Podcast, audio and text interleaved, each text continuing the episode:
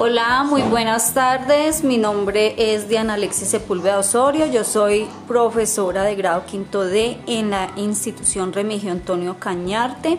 En este momento nos encontramos en una capacitación del CDA donde nos están explicando cómo utilizar el podcast y cómo podemos eh, aplicar esta herramienta en las actividades escolares con nuestros estudiantes.